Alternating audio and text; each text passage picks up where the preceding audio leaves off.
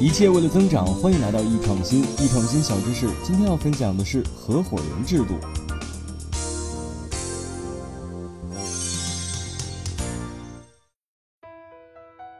我们国人啊，特别爱用合伙的形式做生意，特别呢是在企业初期，什么都没有，拉几个亲戚朋友啊一起干。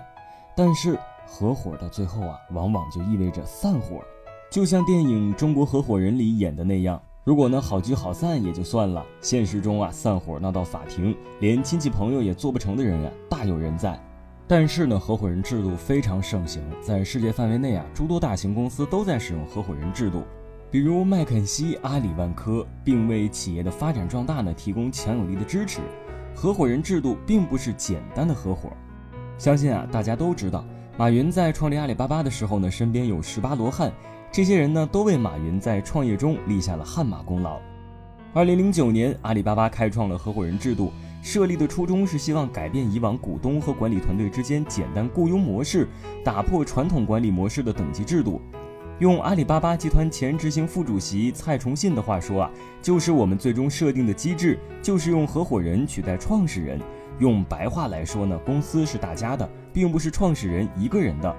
不少优秀的公司在创始人离开后迅速衰落，但同样也有不少成功的创始人犯下致命的错误。我们最终设定的机制就是用合伙人取代创始人，道理非常简单。一群志同道合的合伙人比一两个创始人更有可能把优秀的文化持久地传承和发扬。当然了，合伙人制度有不同的呈现方式，比如房地产公司可以学习万科的事业合伙人制度。两千五百多名骨干员工持有超过百分之四的股份，成为第二大股东，并且啊，员工可以通过跟投制度参与公司项目。在这个事业合伙人制度下，要是有人胆敢揩公司油，必定会遭到员工举报。再比如啊，零售企业呢，可以学习永辉超市的一线员工合伙人制度。六万多名一线员工成为店铺贵族的股东，分享利润，员工为自己干，货品轻拿轻放，把损耗降到最低，服务态度好，业绩也好了许多。